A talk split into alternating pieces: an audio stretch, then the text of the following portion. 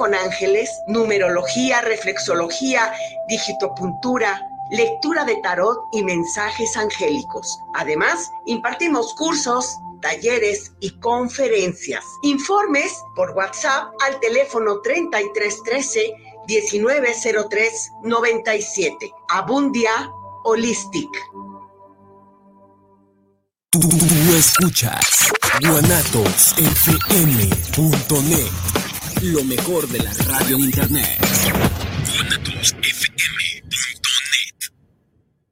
Los comentarios vertidos en este medio de comunicación son de exclusiva responsabilidad de quienes las emiten y no representan necesariamente el pensamiento ni la línea de guanatosfm.net. Semillas JS presenta su programa Luz y Suelo, en donde hablaremos de temas relacionados con el campo y la ciudad. Comenzamos.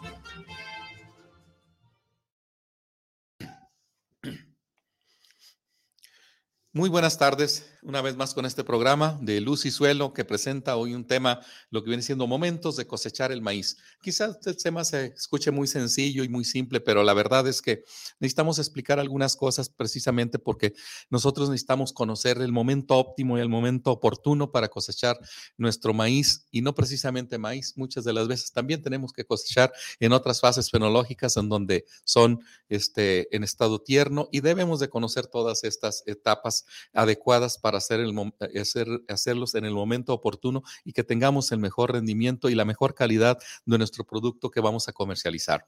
Antes de iniciar y entrar en detalle, me gustaría mandar un saludo eh, y abrazos a aquellos que cumplen años y o festejan alguna actividad dentro de su núcleo familiar y entre amigos. Muchas felicidades y un fuerte abrazo.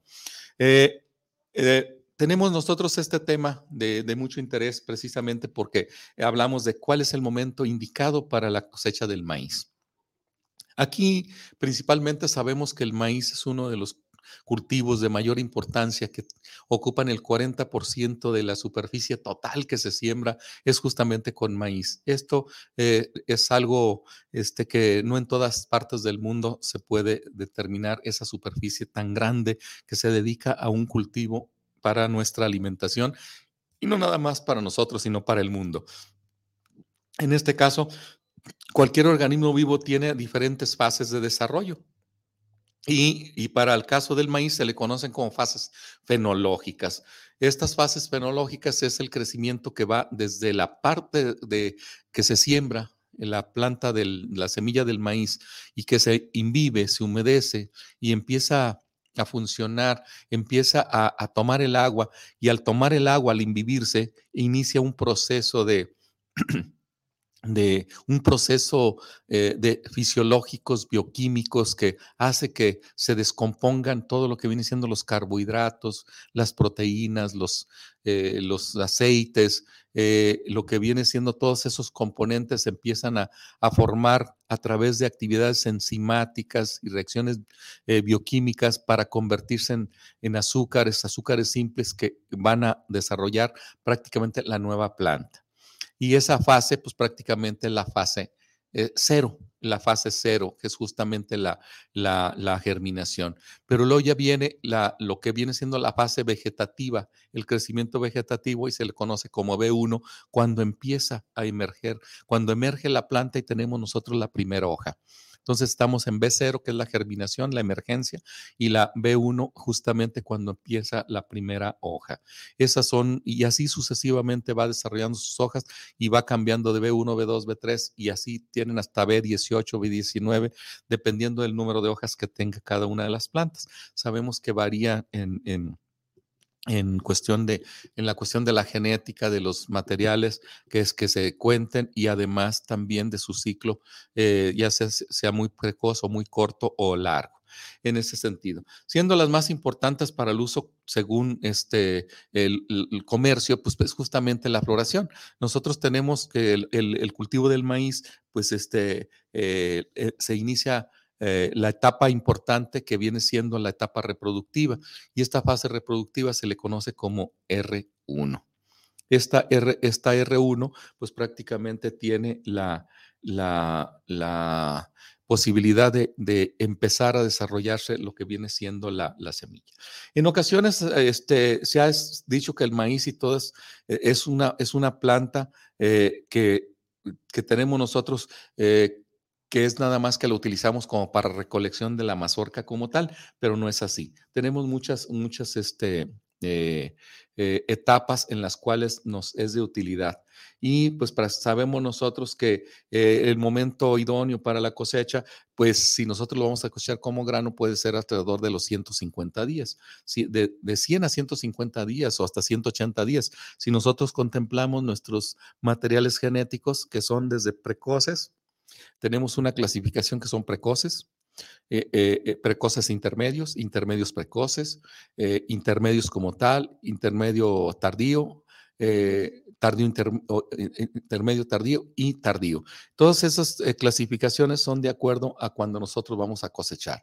Por ejemplo, un zapalote, hay unos, hay unos razas de zapalote que tenemos nosotros cosechando a los 100 días. A los 100 días ya está maduro, ya está seco. Sin embargo, tenemos otro que son las, a los 180 días. Y cuando estamos hablando nosotros de 180 días, estamos hablando de seis meses, medio año. Y esos son los que conocidos como tardíos. Ya todos los intermedios pues son según la clasificación. Si son de 120 días es, precoz, intermedio precoz. Si es de 130 es precoz intermedio.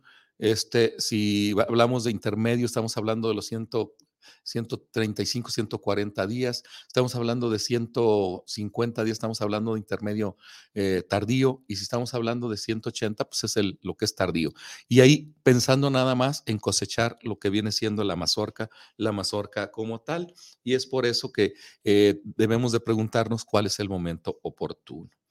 En el caso de los procesos de recolección y tipos de cosecha, pues sabemos nosotros que también es importante.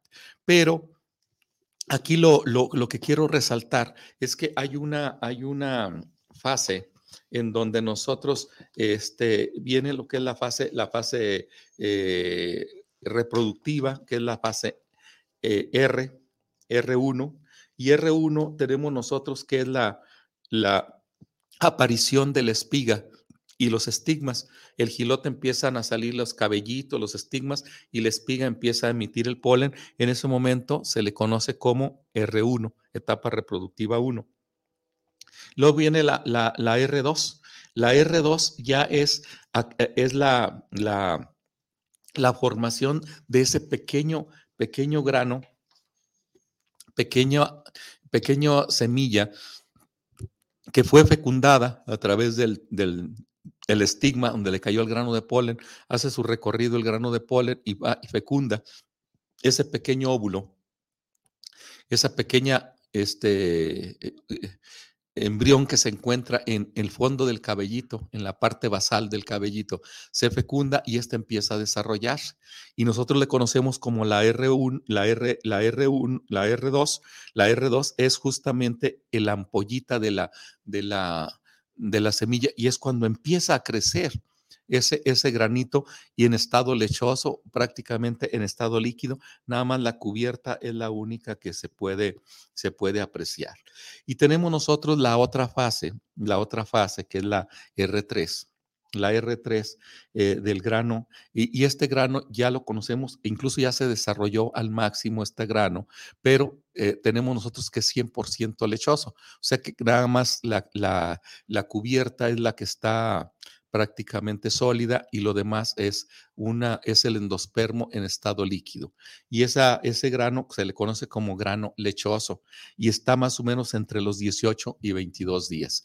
De tal forma que cuando ustedes ven una parcela que inició la floración, que ya salió la espiga, que salieron los estigmas y quieren regresar a esa parcela para comerse un elote, pues tienen que dejar pasar entre 18 y 22 días para tener nosotros una, una, una, un elote ya con grano grande, pero en estado lechoso, que es justamente la R3. Ahora, ¿qué importancia tiene la R3? Bueno, pues la importancia que tiene, que es justamente la, la, la, mm, e, el estado de elote. Si nosotros vamos a comerciar, a, a, vender y a comercializar elotes, pues entonces, ¿cuál es el momento idóneo de la cosecha? Nos preguntaríamos. ¿Cuál es el momento idóneo? Y esta pregunta es la que se hacen todos los agricultores, todos los que van a comprar o todos los consumidores. ¿Cuál es el momento óptimo de yo cosechar una planta de maíz que esté en estado de elote? Pues esa es la fase fenológica R3 y se le conoce en estado lechoso, que está entre los 18 y 22 días después de la polinización. Sea que eso tarda en crecer desde su fecundación hasta su crecimiento máximo de la semilla o del grano, que son los 22 días. Tiene mucho que ver también el factor genético, tiene mucho que ver también el factor climático. Si la temperatura que está desarrollándose el elote es muy fresca, tarda más, puede llegar a, tardar hasta los 30 días. Si la temperatura es cálida, puede acelerar el proceso y a lo mejor a los 15 días yo ya tengo elote. Eh, tengo ya la R3 que eh, está destinado para comprar el elote, para yo cortar el elote, consumir el elote. Entonces, la cosecha que vamos a hacer nosotros para elote es justamente la R3, máximo crecimiento del grano en estado lechoso. Eso es justamente el momento óptimo para la cosecha. Pero luego tenemos nosotros, eso es nada más para el aspecto comercial, pero cuando, si nosotros contemplamos en la, en, la, en la vida familiar, en el núcleo familiar de la vida rural, no nomás es el elote el que consumimos, sino que tiene otras fases un poquito más aventajadas, un poquito más adelantadas y la cosechamos la siguiente fase que es la R4. En la R4 el, el grano ya está del mismo tamaño que en la R3, con la única diferencia que se le llama grano lechoso masoso. Grano lechoso masoso. Y este grano lechoso masoso, que ya está un poquito más masudito que, que, que, lechoso, nosotros para qué lo queremos? ¿Por qué lo cosechamos? ¿Para qué nos sirve cosechar en ese momento? Pues para hacer tamales, tamales colados, tamales mm, de, de elote, deliciosos, muy sabrosos. Tal es el caso de que aquí en Guadalajara lo consumían la población cuando iban a los ranchos a visitar a sus parientes a las zonas rurales, se iban a los elotes, se iban a los tamales y ahorita mencionamos algunas otras más características y otras cosas que se pueden sacar del, maíz. Eh, sin embargo, aquí por carretera de, que va de, por la carretera La Venta del Astillero saliendo de Guadalajara, pues hay una zona ahí que es eh, puestos de, tamal y justamente esta en la R4, que es el en estado lechoso, masoso, este, tenemos nosotros, eh, es que se puede cosechar y justamente para hacer el tamal, para hacer ese tipo de alimento y en la vida este, cotidiana de, del campo, cuando tenemos nosotros, se aprovecha al máximo, se consume y al inicio lo que viene siendo la, los elotes. Se pasa un poquito del estado eh, lechoso al estado eh, lechoso masoso, vienen lo que son los tamales. Y si nosotros nos vamos a la R5, a la R5, eh, prácticamente nosotros ya le llamamos, este, ya le llamamos nosotros este estado masoso, masoso, ya no lechoso, sino masoso. Y en este estado masoso viene otra etapa en donde la cosechamos en la vida rural, en el campo de nuestras áreas, sabemos nosotros que se puede hacer un tipo de gordita que se le llama tacazota, tacazota, y eso es también e, el momento óptimo de, de decir. Por ejemplo, a mí me dicen este, en casa, oye, pues queremos unos tamales, pues yo tengo que buscar el momento idóneo de, cosechar lo que es la madurez del, del, fruto para que sea indicado para que la masa que se hace sea entre aguadita y masosa para hacer el tamal y agregarle obviamente sus ingredientes como son el azúcar, como son, incluso hay quien le agregue canela, hay quien le agregue un poco de carbonato. Ese carbonato o royal es para que eh, inflen o que eh, se expandan y sea un tamal un poquito no tan compacto, sino que da, le da cuerpo, le da sabor, en fin, todo eso lo, puede hacer. También si me dicen, quiero hacer unas tacazotas, que son unas gorditas de, de, maíz tierno, que está en estado masoso, todavía esté blando, suave, y se hace la masa, se, se hace, se muele, se muele esa, esa, eh, con un molino y esa misma masa ya está un poquito más, este, eh, no tan aguada y ahí se hace la, la, la, gordita, eh, que nosotros le llamamos tacazota o que se llama tacazota, pero es una gordita en donde se le agrega canela molida, se le agrega el, el carbonato o se le agrega también, o el royal, carbonato royal, que son los elementos que se utilizan para, para expandir esa gordita y que salga porosa, que no salga así como muy compacta.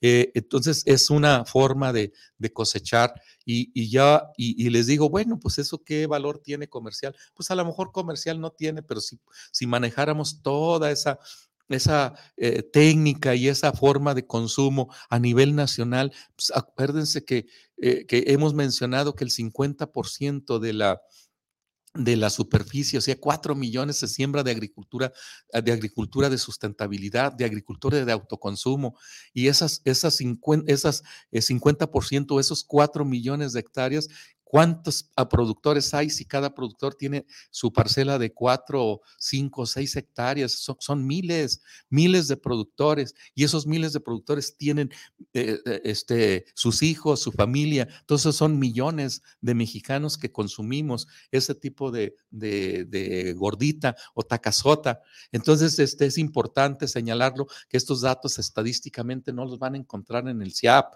en el, e, este, no lo van a encontrar en, en, estadística como tal, pero existe, existe esta, esas, estas técnicas de, cosecha. Y también tenemos nosotros otra, otra, otra cosecha de eh, que es después de justamente la tacazota, pues ya viene el maíz tierno, que ya se puede cosechar también como maíz y hacer las primeras tortillas, porque ya está en estado e, en, R, en R6 y en R6 se le conoce como la última fase de lo que es la, la, la, el maíz y es madurez fisiológica, en donde tiene ya una madurez, una, una, un contenido de humedad entre 30 y 35% de contenido de humedad, en donde yo ya lo puedo separar de la planta, de la planta madre para secarlo y ya utilizarlo para hacer la tortilla.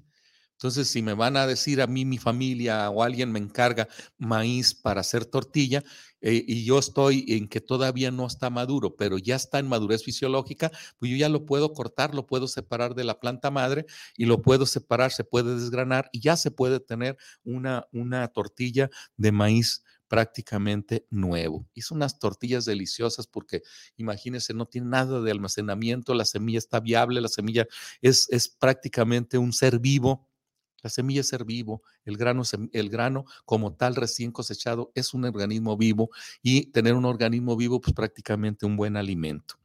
Ese es por un lado, eso es, ese es por el lado de, de, eh, la cuestión de cosechar para, para este tipo de, cosas. Pero bueno, ah, vamos a, vamos a ver otra, otras, otras circunstancias. Eh, ya viendo el punto de vista eh, eh, en etapa tierna o en etapa todavía no muy eh, de época de cosecha seca, también tenemos la, área pecuaria. ¿Cómo vamos a cosechar nosotros? ¿En qué momento vamos a cosechar nosotros el maíz?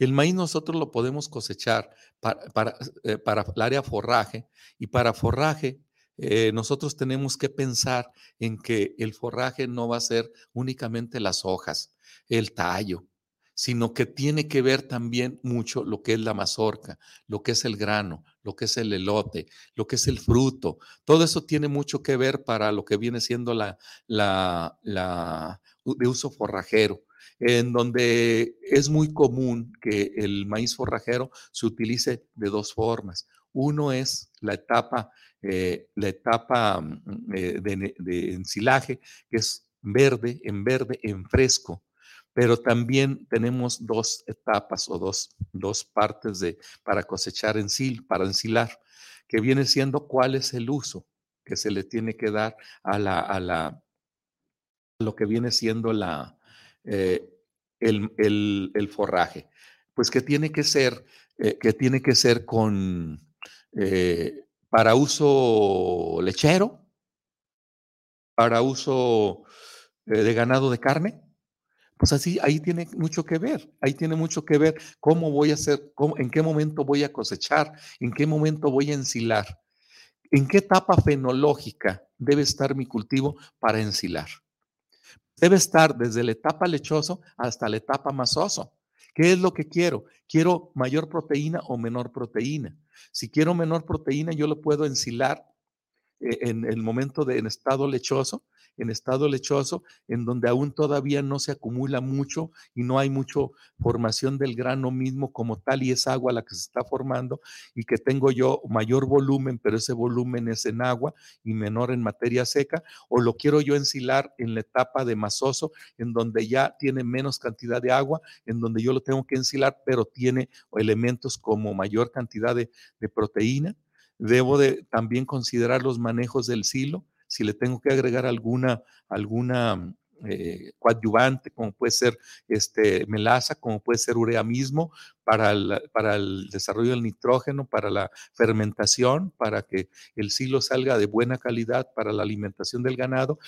Pues bueno, ya no me meteré mucho en esto porque hace, podemos hablar un programa exclusivamente de silos y específicamente las calidades de silo en función a lo que viene siendo la, la forma de cosecha. Ahorita nada más me voy a enfocar o me estoy enfocando hacia lo que viene siendo la, eh, eh, que se puede cosechar en dos fases, más tierno y más, este, ya un, un, poquito más avanzado su etapa fenológica para el uso de silo. Y ahí es donde tengo que determinar el momento óptimo, para que no, porque tampoco puedo ensilar un material que ya está en, en R5, R6, en donde tenemos nosotros ya poca contenido de humedad y ya prácticamente no hay fermentación y el silo prácticamente no tiene la calidad que es, eh, que es necesaria o es indispensable para ello.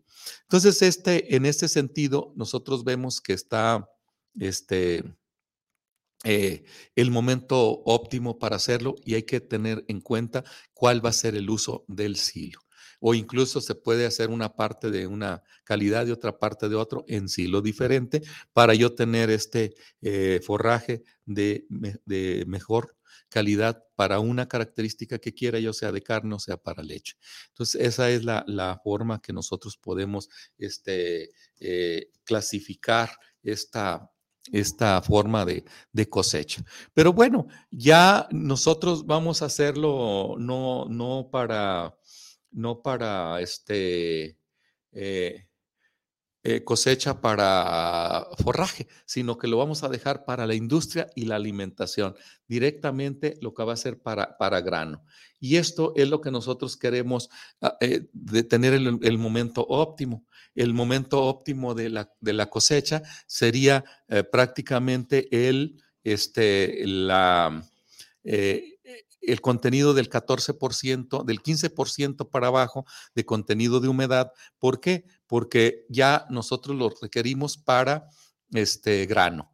Eh, pero eh, podemos eh, hablar un, poquito antes del 15% porque en algunas ocasiones hay quien lo coseche más, más fresco con 30% de contenido de humedad, 25%, 20%, siempre y cuando tengan silos secadores, tengan espacios para secar y que se está quieren acelerar el proceso de cosecha porque ya se requiere la producción, porque tiene un buen precio en ese momento, porque aunque sabemos que el maíz es muy estable, su, difícilmente cambia muy drásticamente. Estos no son precios que de un día para otro cambian.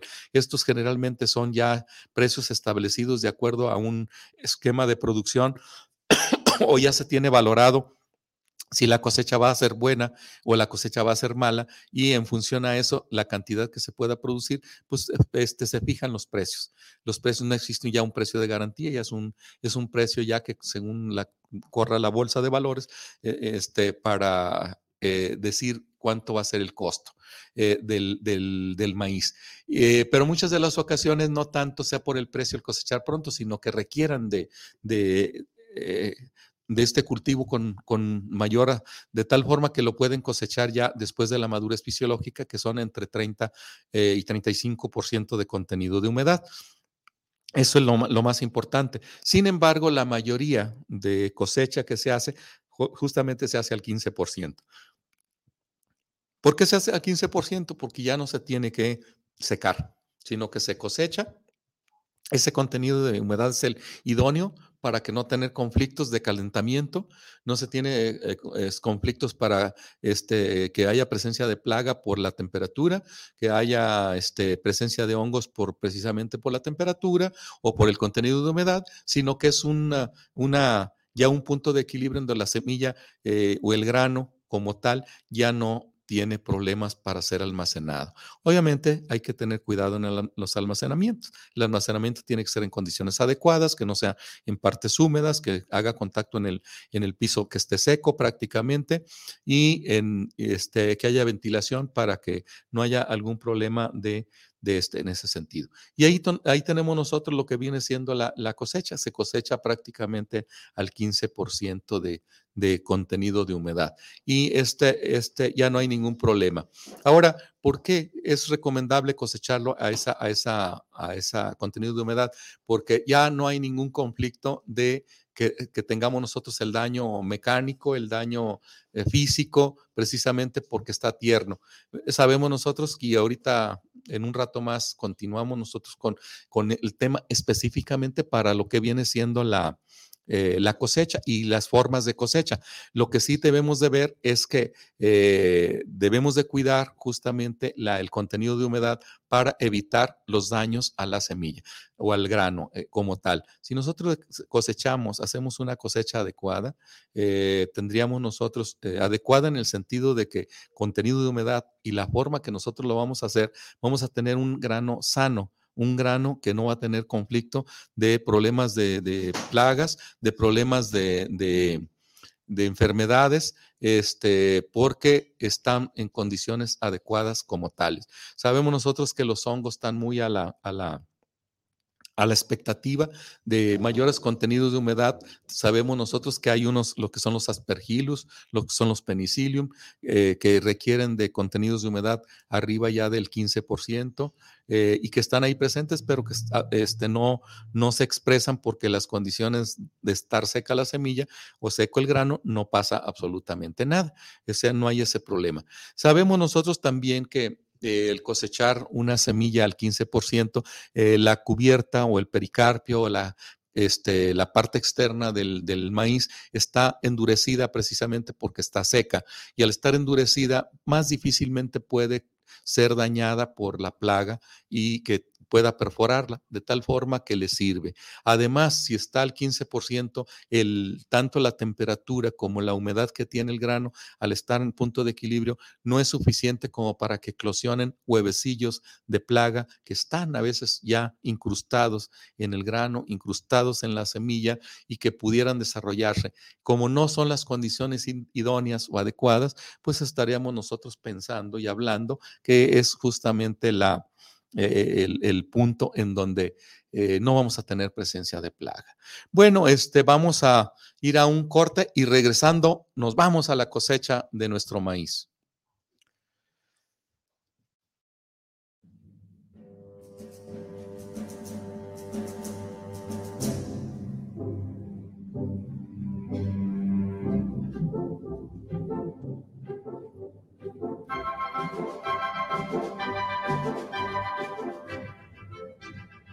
Destruimos al otro cuando somos incapaces de imaginarlo, decía Carlos Fuentes. ¿Cómo imaginar a quien tiene habilidades distintas? Ariadna Montiel, subsecretaria de Bienestar del Gobierno de México, hablará sobre el programa de rehabilitación e inclusión de niñas y niños con discapacidad. Y escucharemos la música de Shimbo, que desde el rap busca el lenguaje de la inclusión. Soy Pepe Gordon y los esperamos este domingo a las 10 de la noche en la Hora Nacional. Crecer en el conocimiento. Y volar con imaginación. Esta es una producción de RTC de la Secretaría de Gobernación. Semillas JS, empresa dedicada al mejoramiento genético para ayudar al productor y al campo mexicano, ofrece una amplia variedad de semillas híbridas para siembra de maíz. Contamos con híbridos especialmente para forraje y para trilla de grano blanco y amarillo, e híbridos para cosecha de hoja, para tamal y también híbridos eloteros. Semillas JS se adapta perfectamente a siglos de temporal de lluvia y a terrenos con sistema de riego.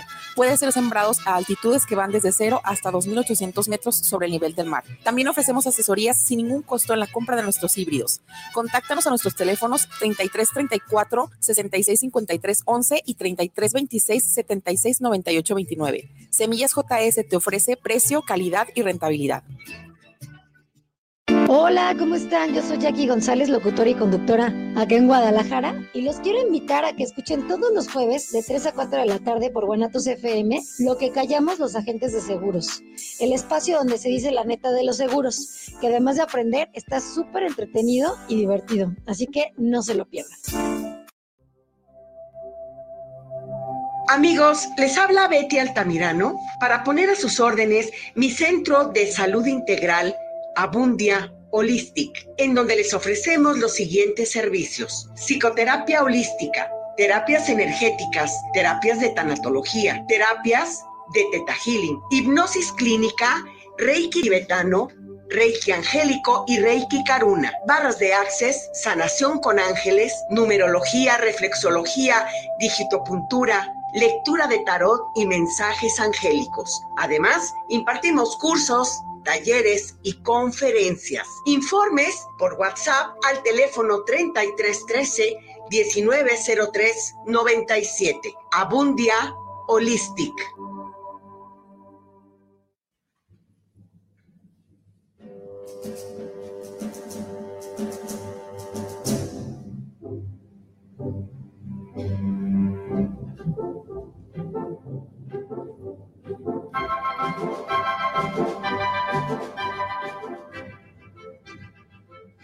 Semana.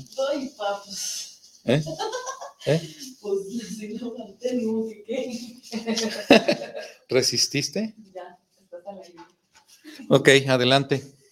Con nuestro, eh, tenemos algo por ahí, de aquí en el, en el, en el Face tenemos que eh, Violeta Aspeitia dice, ya me antojó los elotes. Bueno, los describí de tal forma que sí se antojaba, ¿no? Este, eh, Muchas gracias, Violeta. Violeta misma dice un fuerte abrazo a mi maestro favorito. Eh, gracias, eh, Violeta, por estos halagos. Este, eh, un saludo hasta Colima, ya la zona de la papaya. Este, tenemos muchas áreas ahí que, pues prácticamente campos donde se cultiva y ahí Violeta tiene mucho que ver en, relacionado con el mejoramiento genético y la producción de semilla y esas plantaciones que pues prácticamente nos deleitamos aquí también unos sabrosos este, licuados de papaya. Un saludo. Eh, Gilberto Ponce Luna, saludos, gran amigo. Acabo de comer unas deliciosas tacazotas. Nos estás presumiendo, ya que nosotros no hemos podido todavía este, eh, ir al rancho a, a desarrollar estas o a deleitarnos lo que son las famosas tacazotas, pero en fin, este, eh, qué bueno que aún todavía eh, dentro de la ciudad se puedan disfrutar de estos manjares. Eh, José Andrade Peinado dice saludos, ingeniero José Sánchez, interesante tema de cosecha de, cosecha, los contenidos de humedad para la venta y los castigos con los porcentajes de humedad arriba del 14%. Ahorita señalamos todos esos puntos, vamos a verlo aún todavía en el programa. Eh, mismo José Andrade Peinado, esta temporada buen, eh, buen precio por escasez mundial y alzas y alzas de bolsas de valores y dólar. Sí, el precio del maíz está muy bien, pero desafortunadamente se nos vinieron arriba también los precios de los insumos y como dicen, bueno, ahí vamos, una cosa con la otra. Pues un saludo a todos ustedes y pues estamos. ¿Tenemos algún otro, este, licenciada Laura, bienvenida al programa? Ingeniero Mora manda saludos para el programa Luz y Suelo, su ingeniero. Él hace una pregunta, él dice, ¿es recomendable sembrar maíz? El ingeniero Ricardo Rodríguez manda saludos desde Tehuacán, Puebla. Saludos para el programa. Ingeniero, aquí tenemos unos cambios drásticos del clima y en ocasiones nos falla la siembra. Ernesto Arevalo manda saludos desde la ciudad Guadalupe, Nuevo León. Saludos, ingeniero del programa. Aquí me pasó su enlace un colega ingeniero y es muy bueno esta difusión al campo por medio de internet. César Alberto Mancera manda saludos desde Atlixco, Atlixco, Puebla. Saludos especiales para el programa de Semillas JS. Eh, Rubén Insunza manda saludos para el programa desde el Fuerte Sinaloa, aquí escuchando el tema sobre el cultivo de maíz. Y Manuel Padilla manda saludos desde Calquini, Campeche. Él dice que tiene una duda. ¿La tierra también debe estar preparada para poder cultivar maíz? Sí, claro, debe estar preparada como cualquier otro cultivo, bien preparada, bien mullida, eh, una capa arable de unos 20, 30 centímetros de profundidad para que el sistema radicular sea adecuado. Se hacen todas las preparaciones de subsuelo, barbecho, rastreo, eh, nivelación y todo para tener una buena cosecha. Y el de... que Ah, y la primera pregunta que teníamos que dice eh, que es relacionado con la temperatura. Sí, mira, este, en tiempo, en época de frío no es, no es recomendable sembrar el, el- el- el maíz, excepto haya algunas microclimas que se pueda sembrar. Por ejemplo, aquí estamos nosotros enclavados en el, en lo que viene siendo en el, en el municipio de Zapopan. Eh, bueno, estamos en Guadalajara, pero en el municipio de Zapopan, que ya es parte de la mancha urbana, eh, el municipio de Zapopan no podemos sembrar nosotros en época de frío. O sea que nosotros no podemos sembrar eh, maíz en esta época. Eh, sin embargo, nos vamos a, a, 3, 4 kilómetros y sembramos maíz, pero tiene que ser en cañadas, en cañones, como puede ser en el cañón aquí de San- del río Santiago, en donde son 600 metros abajo de lo que viene siendo sobre, eh, eh, de los 1500 que tenemos aquí, son 600, estamos a 900 metros, y como son cañones que le llaman entre las montañas, se acumula el calor y definitivamente ahí no hela y no hay, no hay frío. Ahí sí se puede cultivar. El maíz se cultiva con un, este, una media de temperatura de 25 grados centígrados, con una mínima de, 8, de, de 18 y una máxima hasta de 30 o 38 grados centígrados que se puede, se puede desarrollar. Esto significa que si el, el baja de los 18 grados centígrados la, la temperatura, no se muere la planta, pero no hay crecimiento. Y si nosotros en la etapa de diciembre, enero, que tenemos aquí en la región de Zapopan eh, y otras obviamente similares, no se puede cultivar porque la, la temperatura que se da puede llegar hasta cero grados o a veces baja en algunas ocasiones más y no hay crecimiento y hay helada, o sea, se hela y se muere. Definitivamente en etapa fría el maíz no funciona. Simple y sencillamente, si está abajo de 18 grados, no va a funcionar. Esa sería mi respuesta. De todos modos, seguimos en comunicación. Si hay alguna otra, estamos dispuestos a contestar lo que viene siendo estas preguntas y esta interacción. Y es importante que me hagan preguntas, que me hagan sugerencias, que me, este, me propongan temas a desarrollar para que haya más este, eh, pues interés por parte de ustedes, este, el escuchar el programa, el intercambiar y el este, manejar nuevos temas de interés para ustedes. Están relacionados con la agricultura, no nomás con maíz, con todos, con, en todo el ámbito agronómico, aquí estaremos. Bueno, vamos a continuar con lo que viene siendo la, la- recolección. Vamos a hacer la recolección de, de, de los, de los maíces. Eh, y en este caso, estamos hablando solamente de recolección eh, para ya en grano que está ya al, al 15%, al 14% de contenido de humedad. Porque si nosotros hablamos de recolección en la, eh, para silo, pues sabemos que existen máquinas ensiladoras que va haciendo los cortes, lo va triturando y lo va echando al, al remolque donde se va capturando para después llevarlo a la que es la parte donde se va a hacer el apelmazado o en los, en donde va a ser el silo. Pero cuando hablamos nosotros de, ay, cuando estamos hablando del elote, pues el elote eh, no se hace mecanizado aquí en México, se hace manual, con canastas, con un canasta colgándose y van cortando los elotes y, y echándolos y los van eh, llevando a los remolques o a las camionetas o a los, el, el donde se va, tráiler donde se va a transportar ya para las- los puntos de venta. Eh, en el caso de, de ya en grano seco, pues se puede hacer de dos cosas, de dos formas, este, la cosecha. Es eh, cosecha en mazorca, que, se- que es de forma manual, eh, y otra es de forma mecanizada. ¿Cómo, sabe- cómo hacemos nosotros la, la forma manual? Pues sabemos que se hace de una manera eh, común a través de la, de la pizca, a través de piscar ese, ese, ese maíz, eh, lo hacer. Y se puede hacer principalmente eh, en lugares en donde es de agricultura de conservación, en donde es de agricultura de, au- de autoconsumo, porque son pequeñas parcelas las que siembran los productores, que estamos hablando no más allá de cuatro hectáreas, puede ser una hectárea, media hectárea, o a veces lo que le llaman un solar, mil metros cuadrados, 500 metros cuadrados que se siembra, y eso definitivamente se hace manual, se hace cospiscando, con un piscalón y una canasta, se hacen su recolección para aquello. Otra, otra forma también es que muchas de las ocasiones se corta con todo y planta se corta el, el- forraje, eh, que es otra, otra opción, que es cosechar eh, la planta verde cuando llega a madurez fisiológica. anda al 30-35% de contenido de humedad, eh, aunque todavía hay hoja verde, lo cortamos, lo amonamos, amonarlo es ponerlo en la parte mm, encimando unos gavillas con otras hasta formar lo que nosotros le llamamos el mono. Y ahí esa, eh, como está un tobia verde, es una calidad de forraje anificada excelente. Eh, eso sería un punto este, que, que, hay todavía en muchos lugares que aún así se hace todavía. Aquí en Zapopan me ha tocado ver parcelas en donde hacen ese tipo de, corte y monear.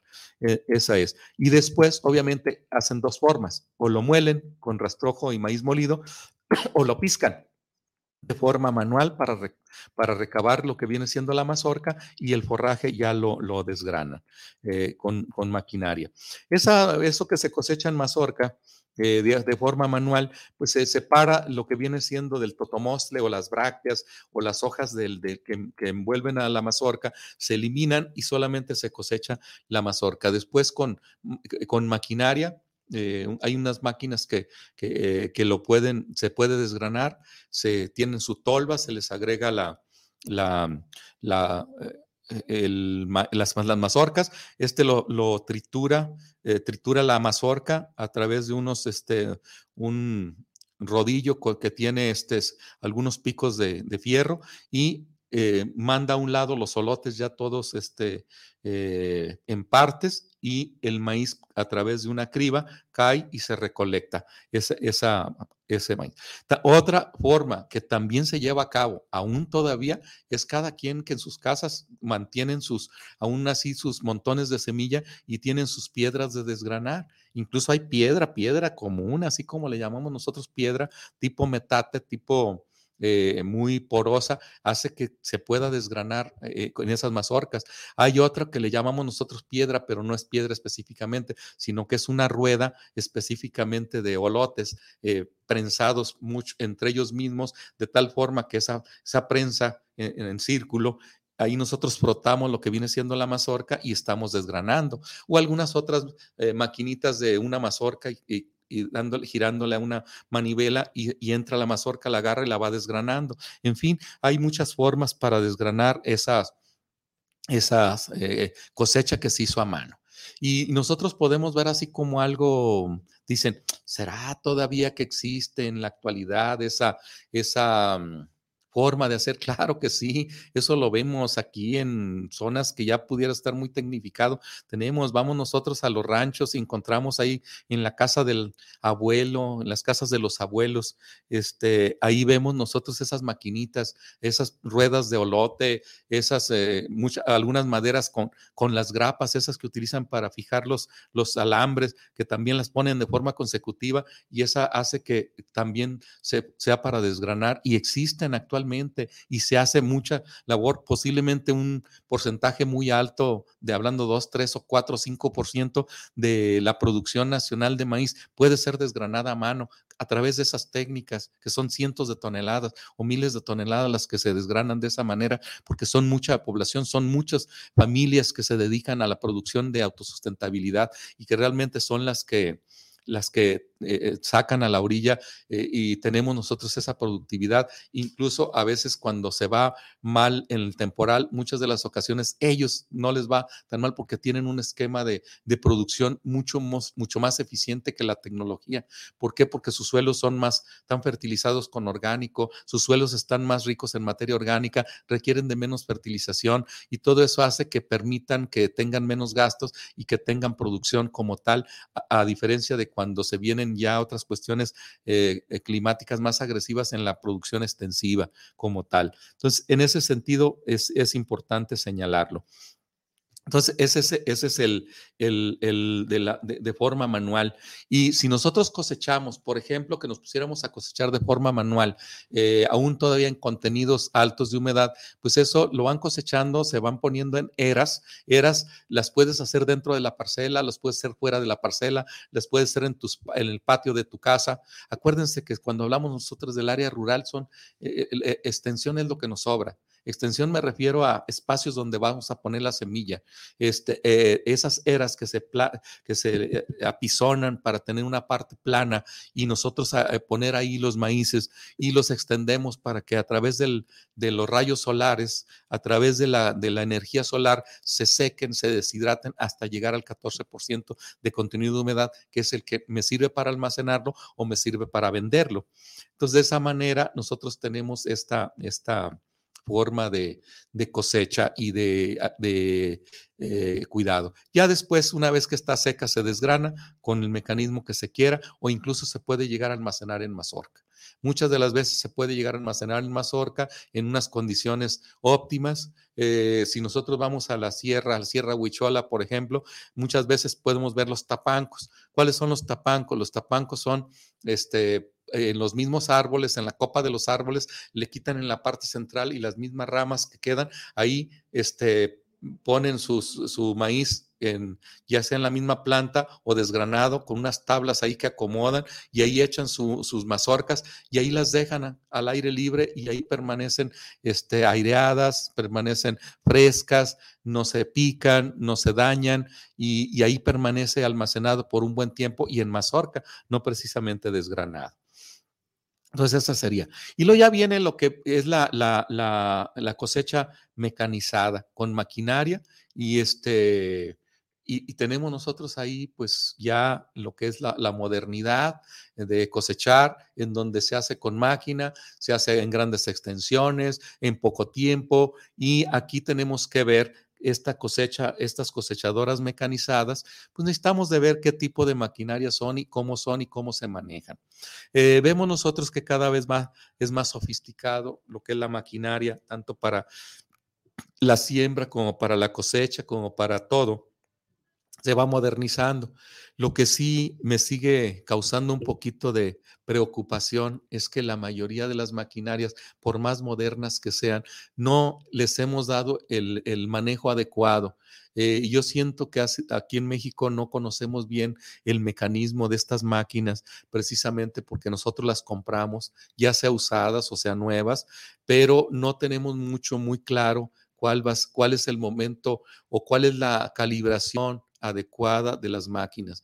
¿Por qué les digo yo esto? Porque es una verdadera lástima cómo entra las maquinarias, este, te cosechan tu parcela, vas y pesas, estás muy agradecido de tu material genético que sembraste porque te dio buen rendimiento, pero cuando se viene la época de lluvia o si es de humedad residual, se viene las mostrencas, lo, el maíz que quedó tirado, el maíz que quedó tirado y muchas de las ocasiones puede llegar a ser tanto el material que quedó distribuido ahí, los granos que quedaron distribuidos y que germinaron, que puede llegar a formar una población como tres veces más de la que sembraste podemos hablar hasta de 300 mil plantas por hectárea que están ahí tiradas. Si nosotros contemplamos que si está germinado el 100% de toda la semilla que quedó ahí, estamos hablando de, de, al, menos este, al menos una tonelada al menos una tonelada que quedó tirada.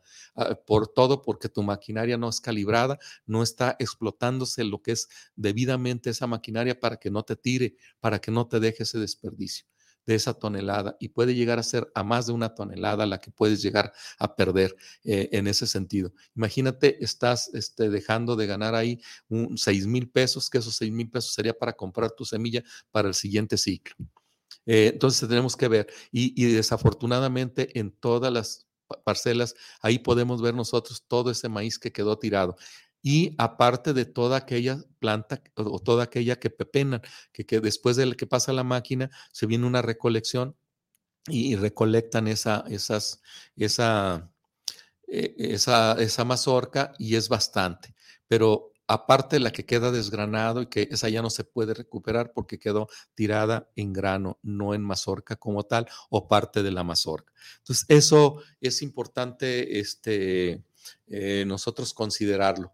Y ah, he, conocido unas máquinas que calibran mucho para la cosechadora de, para cosechar frijol, como el frijol es mucho más frágil, este, tienen las máquinas las acondicionan un poquito más para que tener una, este, una eh, que no cause daño. Y cuando cosechas con esas trilladoras que están calibradas para frijol y, y cosechas maíz, son una muy buena opción porque precisamente no te dañan el grano y no te tiran mucho maíz. Te queda muy poco maíz tirado y definitivamente es una opción. Entonces, tengan cuidado al momento de cosechar, tanto el que tenga las máquinas como los agricultores en donde va una máquina. Tiene mucho que ver las revoluciones, tiene mucho que ver el cerrado del cóncavo, tiene mucho que ver la velocidad que le dan a la máquina. Muchas de las ocasiones lo que quieren hacer hectáreas y hectáreas, te cobran por hectárea. Eh, eh, te, cobran por hectárea, entonces pues, tú dices, pues vamos a, darle duro. Y este, si te cobran por tonelada, pues bueno, pues te cobran por tonelada, también es otra opción. Muchas veces te cobran este, por hectárea o por, por, tonelada. Sin embargo, si es por hectárea, pues a veces lo que quieren hacer es el mayor número de hectáreas para, para avanzarle y cobrar más, pero sin importar mucho lo que están cosechando y cómo lo están haciendo. Entonces es importante este, tener cuidado.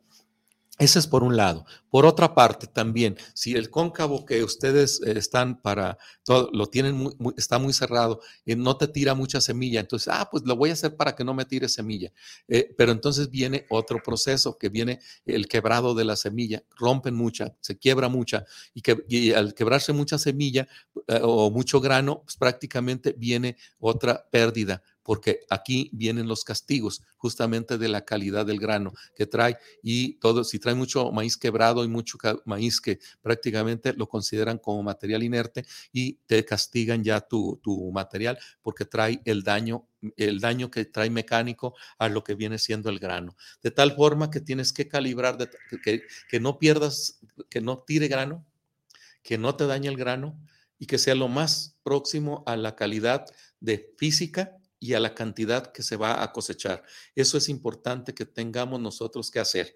Eh, por otra parte, este, las, las, mm, eh, tenemos que checar también, vamos a, tocar este punto de la cosecha.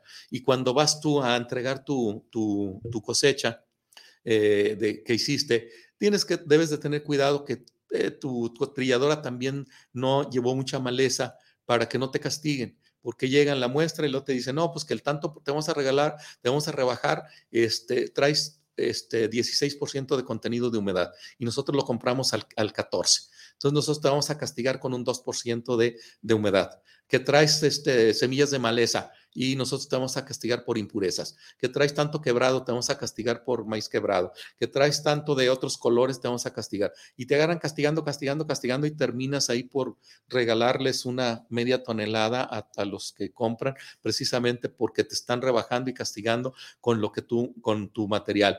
De tal forma que tienes que cuidar que no haya malezas, para que no lleve ese, semillas o partículas de maleza, que esté bien calibrada para que no se rompa tu grano, que esté bien calibrada para que no te tire esa, esa semilla, que tu contenido de humedad sea el adecuado. Para eso es importante tener ya aparatejos, aparatitos pues que son funcionales, que son prácticos para determinar la, la humedad y que no te lo vayan a castigar que tú digas, no, pues mi, mi grano está tanto contenido de humedad, este, hay que revisar por qué está más alto aquí. Se supone que ya se pasó por las, la, máquina, eh, se, movió por, el, eh, por este albaciado y todo eso. Entonces no debe de llevar más humedad que la que tú tomaste en tu parcela. Entonces ahí es lo importante de conocer también esos mecanismos para defenderte y que no lleguen y te, y te hagan este, ese tipo de acciones para que no te estén castigando mucho tu, mucho tu maíz, eh, eh, tu producto que estás entregando. Bueno, este, entonces, en ese sentido,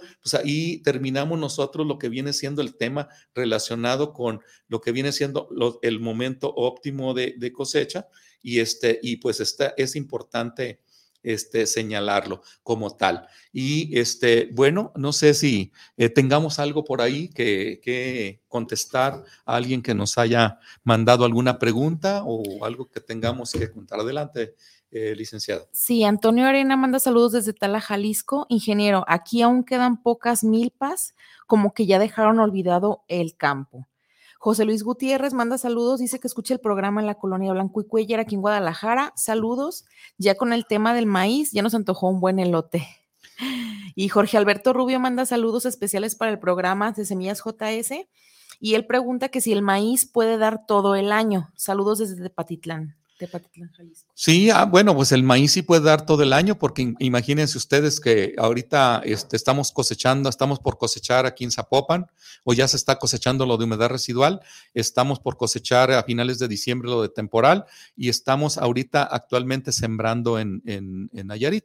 Eh, nosotros tenemos aquí sembradas este, siete hectáreas, son poquitas, pero ya tenemos en la etapa B2, ya sé que ya tiene dos hojas, tres hojas de desarrollo y nos vamos este fin de semana, más bien el a partir de mañana vamos a, sembrar otras 13 eh, hectáreas. En total son 25 hectáreas las que tenemos que sembrar y vamos a sembrar. O sea que el maíz se puede producir todo el año siempre y cuando las condiciones lo ameriten. En la etapa templada, en, lo, que es en lo que es subtropical, es en primavera-verano y lo que es tropical, tropical en otoño-invierno. El maíz se produce prácticamente todo el año. Por eso consumimos elotes eh, todo el año porque están produciendo prácticamente todo el tiempo. Nada más hay que estarlos transportando de la zona costa a la zona centro de nuestro país o la región de aquí de, Guadalajara. Bueno, pues este agradezco mucho su, su atención y pues nos vemos el próximo martes. Agradezco al ingeniero Israel en controles, a la licenciada Laura por el apoyo aquí en el programa y los esperamos el próximo martes. Hasta pronto.